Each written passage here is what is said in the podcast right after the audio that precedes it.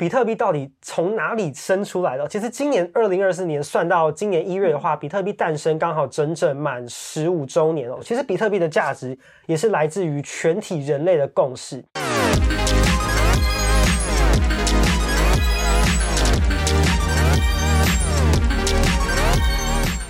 Hello，大家好，我是静源，我是袁婷。这个礼拜的快转 Web3 要跟大家来聊聊比特币哦。为什么？因为其实一月最大的新闻就是美国的这个比特币的现货 ETF 通过了，所以就也象征着说这个传统的金融跟加密的金融，他们彼此的交融、彼此的融合。所以其实这一阵子我在办公室就听到蛮多人在讨论比特币的，之前都没有什么人在讨论，就其他的部门都不太了解，就是我们在做什么事情。那、嗯、我听到最多同事在讨论，他们就在讲说，哎，那到底就是比特币为什么？有价值哦，因为有一个同事就说，她的男朋友最近就是在交易所狂买比特币，然后就很困惑，说到底这个东西为什么有价值？嗯，她男朋友是不是？对，她男朋友为什么要要买哦？所以今天呢，我们就来跟大家好好的介介绍一下全球第一款加密货币比特币，它到底是什么东西？它为什么有价值？然后它的故事是什么？以及它在今年还有哪些重要跟有趣的发展？那首先一开始呢，我们要跟大家聊一下。比特币到底从哪里生出来的？其实今年二零二四年算到今年一月的话，比特币诞生刚好整整满十五周年哦，所以这已经是一个。快要上高中的年纪了。其实比特币诞生的这个背景其实非常的有历史跟戏剧性哦。它的这个诞生是在二零零八年，大家回想一下，二零零八年有什么重要的事情？那时候金融海啸。对，就是金融海啸。那时候全世界有非常多大家很信任的银行都倒闭、都破产，蛮严重的。对，非常严重。很多的政府啊，各国的政府甚至还动用到纳税人的钱去。帮助这些要破产的银行哦，所以当时大家就对于这种传统的金融机构觉得，诶，他对他们非常的不信任，然后也觉得我们传统这种金融系统其实是有非常大的风险，而且非常的脆弱，问题也蛮多的。对，问题也蛮多的，因为都是一群人在控制嘛，那所以有时候人性有时候就会造成这个里面有非常多奇怪的事情发生。所以，二零零八年的时候，有一个人叫做中本聪，他发表了一个叫做比特币的白皮书哦。那所以他的这个概念就是说，他想要创造一种可以在网络上面使用的货币，然后这个东西是完全完完全全不受到任何的这个中心化的组织，或是个股，或是某一个什么政府，或是某一个个人去掌控的。然后在二零零九年一月的时候呢，全世界的第一颗比特币就发行了。所以呢，就是比特币的生日其实是在二零零九年的一月三号。一月三号，所以刚好也真的是满十五十五岁了。所以比特币十五年来啊，到现在它还是全世界就是市值最大的加密货币，然后也是全球第一款加密货币。而且我觉得一个蛮有趣的点是，就是在今年一月这个比特币的现货 ETF 通过之后，比特币现货 ETF 管理的资产也超越了。白银的 ETF 管理的这个资产资产规模，大家知道白银是有非常非常长长远的这个历史哦，所以代表大家对于这个虚拟资产的接受度其实是提高非常非常的多。嗯，就代表大家其实很有兴趣，然后好像也是蛮看好的，想要去了解接触。嗯，所以很多人会说，就是其实比特币的诞生是大家对于这种传统金融。中心化金融的这种一种反抗的感觉，对对对，它其实是有点草根性的。嗯。那除此之外，在那个背景下面还有什么其他的故事吗？我有跟一个比特币的交易研究员聊过，那他说，其实比特币的诞生不是一个中本聪这个人发明的，这个人或这个组织发明的，它比较像是一个那个时代时空下集大成的结果。因为像刚刚讲到金融风暴嘛，嗯，就是整个大环境都是那个氛围。对，然后其实。大家都在研究这类型的东西，只是可能最后只有比特币活下来，一直到现在被我们看到。如果那时候可能有一个什么圈圈币，嗯，它也活下来，搞不好今天影响我们的就会是那个币。嗯，就是当时其实也很多人在研究这种数位的货币。然后又碰上当时金融海啸的整个大的环境背景，所以就促成了比特币的崛起，这样子。对，没错。嗯，那大家也很好奇说，那既然没有一个央行或是没有一个政府去发行这个比特币的话，要怎么样去控制它不会通货膨胀，或者说控制它可以有稳定的发行的量或者是价值呢？这其实是第二个大家非常好奇的问题哦。其实比特币当初在设计的时候，它的量是有上限的，它最多最多就只有两千一百万颗。然后呢，它是透过这个矿工帮忙去记录比特币的交易，去记账的方式，然后再给矿工奖励这样的方式去不断不断的去产生出新的比特币。然后为了要能够防止通货膨胀呢，其实它有设计的一个，就是每开采出二十一万颗比特币，它矿工可以获得的奖励就会减半哦。所以大家可能会有听过所谓的比特币减半。那每开采出二十一万颗比特币的这个时间大概是四年半，所以每四年半就是一个周期，就会遇到所谓的比特币的减半。那最近的一次就会是在今年的大概三月的时候嘛，应该是三月四月左右。嗯嗯，那大家也很好奇说，那两千一百万颗听起来好像没有很多，就台湾的人口才两千三百万，一人都分不到一颗，那是不是很快就开采完了？其实也没有，因为每四年。四年半就会再减半一次嘛，所以其实每一次能够开采出来获得的区呃比特币的量其实是越来越少，所以如果依照这个速度呢，要一直到二一四零年两千一百万克的比特币才要被全部开采完，所以这个距离现在大概还有一百一十六年，看不到，所以可能对于大多数来说，我们的余生都看不到这个比特币被开采完，就除非这个。可能有 Elon Musk 有开采有发明出什么 长生不老的药，嗯，我们才有可能看到比特币就是被开采完的那一天。可能要靠脑机活久一点。对，那一颗比特币看起来非常的多，其实它还可以在每一颗比特币可以再拆分成这个一亿颗小的单位哦。那每一个单位就是叫做聪。嗯嗯，所以呢，所以中本聪跟那个聪其实是同一个字。对。对，是用取这个中本聪名字的最小单位。对，它就是最小的比特币单位。嗯，所以比特币到底它具体要怎么样被开采出来？它怎么样产生的？就是其实还是会需要有所谓的矿机，他们就是用机器去算说，哎，我跟你交易比特币，在账本上面，嗯，那他就会去协助记录这个东西，然后透过记录就可以挖出比特币的这个奖励。嗯，所以还是要维持这个。呃，账本的公平性啊，所以才需要矿工去确认所以，其实每一笔交易它是不是正确的，是没有人为在里面操作的。嗯、那为什么会有人愿意去帮忙协助记记账，维持比特币网络的公平性？所以这时候他就可以获得比特币的奖励，让大家有这个诱因去帮忙记账。嗯，嗯，大家常常听到比特币，比特币就是比特币的东西，它是有分成三个结构的，分别是比特币网络、比特币区块链跟比特币本身。那比特币区块链这个东西呢，它就是负责记账，负责维持这个上面交易的公平性，所以这个交易产生，然后矿工确认没问题之后，就会记到这个比特币的区块链上面。对，然后所谓的比特币网络就是交易的这个网络，就是 P to P 个人对个人，嗯、比如说我要转零点零零一颗比特币给袁婷，那我们透过这个网络网络对比特币网络去完成这个交易，嗯、就有点像是现在大家可能用。接口或者是 Line Pay 转账，我们也会需要一个网络去、嗯、去隔空完成这件事情。那比特币就是比特币区块链上面的这个代币，那就会发给这些帮忙记账的矿工，就是作为奖励。所以大家可能比较熟悉听到的是比特币，可是其实它其实细分的话，还有分成三个结构。嗯，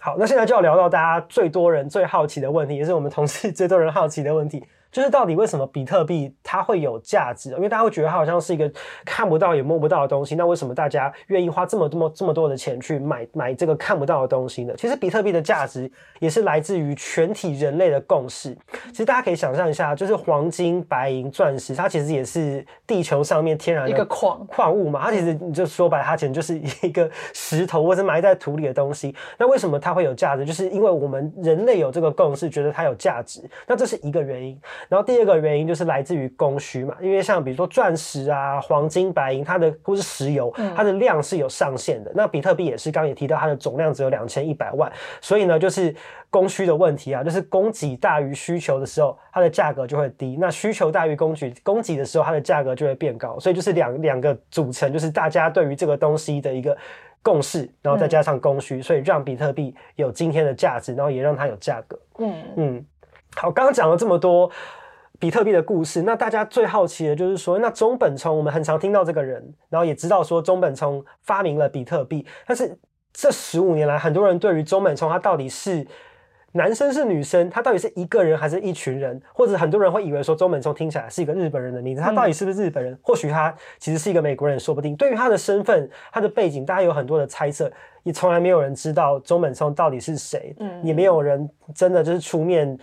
就是可以证明说他就是中本聪本人哦，所以这十五年来有非常多关于中本聪的猜测。所以中本聪到底是谁？现在到底有哪几种说法？因为中本聪他没有正式正式在网络上面说，哎，我就是中本聪，所以大家其实就是找一些跟比特币有很大的关联的一些开发者或是一些电脑科学家，就说：“哎，这个人可能会是中本聪。”然后也有人怀疑说他可能是一个组织，嗯，对，就是一群人集思广益的成果的成果。呢他们就是说啊，里面推派一个人可能叫中本聪这样子。然后现在有几个被说最有可能的是一个叫做中本多利安的人，那他。中本多利安，日本人，他就是日本日本，日本血统。然后因为他有工程背景，所以就被怀疑说，哎、欸，你可能是中本聪。但是他本人就说，哦，我不是。然后后面还有一些什么虚拟货币的专家，或者是电脑科学专家。电脑工程师都有被怀疑过，但是这些人后来就是都被证实，或者他们就是否认说他们不是中本聪，所以至今中本聪还是一个谜团，没有人知道。嗯，其实这些年来关于比特币就是有各种很猎奇的故事，像之前有人的这个冷钱包不见，被埋在垃圾场，他也想要去挖出来。还有什么就是听起来会让人觉得这是蛮离奇的故事吗？像你刚刚讲的那个工程师。他好像在好几年前，他在就很早期就开始挖矿的人，所以他钱包里面好像有七千多颗的比特币，嗯，但是没有保管好，这就是冷钱包一个非常麻烦跟困扰的地方。没有保管好，你就再也领不出来，所以他的那个冷钱包就被丢到垃圾场里面。七千五百颗比特币换算成现在今天的币价是四万二对，四万二乘以七千五百颗的价值的比特币呢，现在在。某一个垃圾场，所以他就跟政府申请说他想要去开挖，但是你想那个垃圾场那么大，挖不到，所以政府就一直没有过，所以这个人就是很扼腕，但是没办法。嗯，其实现在大概有一千三百万颗的比特币被开采出来，可是里面其实有很大一部分都是遗失的，对，都不见了，找不回来。就之前我有听过一个同同就是新闻的同业，就是其实好多年前台湾，就台湾其实本土交易所大概有十年的历史啊，那所以其实很早期，大概十几年前的时候，有一些这个。币圈的活动记者会，然后他们就是会发冷钱包，然后里面可能有一些些的比特币，然后送给来参与这个活动 或者记者会的人。然后我就曾经有听过一个同业，他就收收到了里面就是可能很少量的比特币的冷钱包，的比特币，对，就可能就大概是十年前。然后他就用不，他就不见了，找找不到。对，然后他是在可能前两年，就是疫情期间，呃，二零应该是二零二一的时候，比特币的币价冲到最高六万的时候，他就突然想到说，哦，他有，他曾经就是有一个比特币，对，但他再也找不到。所以其实很很多比特币就是可能也如同这个这个同业一样，就是消失在不知道什么地方。嗯嗯，其实比特币会有今天的地位，有一个很大的原因是因为它。非常的单纯，就像刚刚任婷讲到，很多人觉得它像是一个古董，像是一个经典般的存在，因为它的游戏规则都已经被写好，它的发行的量，它的可以开采出来的奖励都是固定的，没有任何人可以再去修改或者是改变它。那所以很多人就把它视为是一个币圈的经典跟老古董。不过另外一方面来讲，很多人会觉得，可能这十几年来比特币的变化跟玩法好像就比较少一点点，就没有那么有趣。比方说，如果我们对照现在市值第二大的加密货币以太坊，那因为以太坊有智慧合约，可以在上面做很多应用嘛，所以其实以太坊的生态就非常的蓬勃。那比特币真的就单纯很多，但是在这一两年，这个状况好像也慢慢有一些改变，尤其是过去一年很红的铭文赛道，也让比特币生态系的应用开始出现了一些变化。嗯、就一开始比特币的设计，它就只是一个单纯的账本记账，它就不会像以太坊说哦，它有一个智慧合约，让大家可以去有很多应用，它就只是单纯的记账。那后来就有一个，好像去年吧，去年年初就有一个开发者，他就开发了一个协议，对，协议叫做明文，然后就是让大家可以把照片啊、音档或者是一些文字、影片夹杂夹带到那个区块链区块链上面，就有点像是呃，你挖一个矿，然后上面就有一个 JPG，那概念上就是有点像是以太坊上面的 NFT，所以明文又被。大家叫做比特币上的 NFT，那这个铭文的概念在那个时候就爆红，就超多人开始挖比特币，就是要做这个铭文这样子。嗯，这除了可以把音档、图档存到链上之外，它其实也可以用来发币，对不对？嗯，那因为其实可以夹带图档跟文字，那你就可以做到类似发币的这件事情。因为那时候有一个比喻，就是说它是有点像是在钞票上面写说我是狗狗币的概念，其实就是。比特币发币的道理或原理，这样。所以开始有一些小小的变化出来，嗯、就并不是只有这么单纯的就是币一种东西而已，嗯、就有些小应用。对，然后再加上其实今年通过了这个比特币 ETF，也让比特币从单纯的这种去中心化链上的一个虚拟资产，也跟传统金融有很深的融合。这也都是这几年在比特币上面呃蛮大的变化跟新的突破。好了，最后就也想问一下袁婷，你自己是比特币的信仰者吗？你自己在投资加密货币的时候，比特币是你的首选吗？我觉得我自己算是进来币圈以后，我就开始越来越当一个比特币信仰者。就我可能也会跟果壳一样，每个月就定期丢一些比特币。嗯，之前吴淡如有在就是哦，他晒他的那个单，对，他在他的社群媒体上面就是晒他的这个交易所的交易的这个截图啊，就说定期定额还是有它的威力在。嗯、就嗯，好像他是定期定额，然后就忘记这这件事情，然后再回去看的时候，哇，发现赚的。获利还蛮不错的，嗯，其实我自己也是啊，就是觉得，如果尤其是我觉得对于新手来说，一开始可能不太知道要买什么币或是做什么样的投资的时候，其实从市值最大、最知名、最稳定的币开始买起，然后去体验、感受一下什么叫做去中心化金融，什么叫做加密货币这个流程，我觉得比特币其实是一个蛮好的入门了。其实就有点像是大家过去几年很红的这个要存。黄金存折一样，就有点这样子的感觉。嗯嗯，好，大家对于比特币还有什么样子的好奇，或者是你自己是比特币信仰者吗？欢迎在下面留言告诉我们。那我是金源，我是袁婷，非常感谢大家这一集的收看，那我们就下周见喽，拜拜，拜拜。